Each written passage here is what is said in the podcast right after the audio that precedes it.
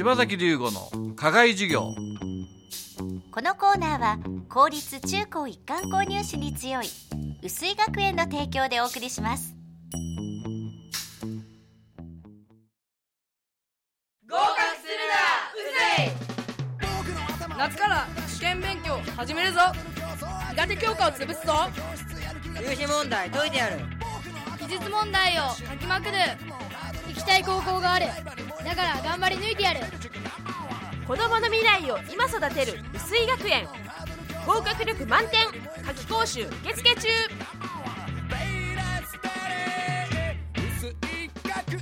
合格するなら薄い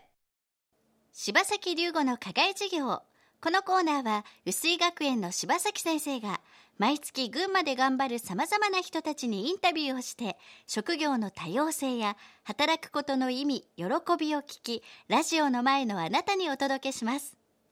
6月は群馬のタウン情報サイトダンベイ .com を運営する群馬イートレンドの柴田博光社長にお話を伺います。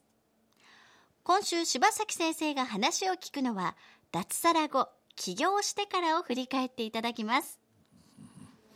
それまでまあ変化したでしょ？実は結構最初のなんでビジネスモデルから変わってきてません、そのまんま行きました。最初のビジネスモデルとこれがそのまんまなんですよね。まんま。基本的には。料金とかね、はいはい。やっぱりちょっとした作るものがやっぱりブラッシュアップされたり、まあ、うん。進化ですね、はしてますけど、基本のビジネスモデルは変わってないですよね。大手の参入はありました？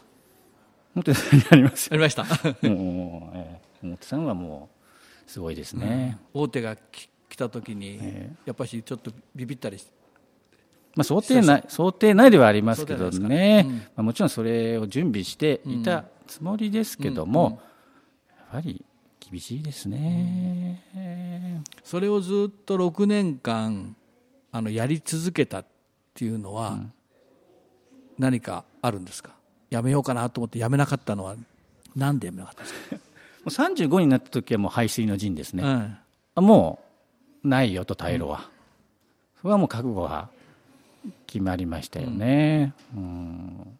確か6年目で私の記憶が確かなら、サラリーマンの時と同じぐらいの給料をやっともらえるようになったので、お客さんの取引が5年目あたりからだいぶ伸びてきたんですかね、やっぱりティッピングポイントってどんなビジネスにもあるかと思うんですが、い。わゆるマーケティングでいうとこのこう、ね、13%のキャズムじゃないですけども、そこを変える超えると急激的に紹介の紹介の紹介じゃないですけど取引数が増えてくるっていう感じですかね。年齢的にも35歳の自分であの分岐点と思ったあたりでちょっとこう、その頃ですねやっぱり仕事ってのは面白かったですか、これ自分で考えて自分でやるんだと決めたわけですよね。まあ、それって不思議でだから自分もなんで俺がこんなに変われるんだろうと今まで残業って疲れるし嫌で嫌でなかったのに本当起業したての頃はそれこそ5年6年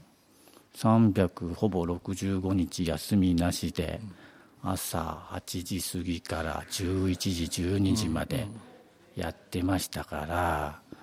楽しいって感覚がありましたよね、だから自分でもやってこんだけやれるのってなんで俺こんだけ変われちゃったのかなっていうのは不思議な感覚でしたよね、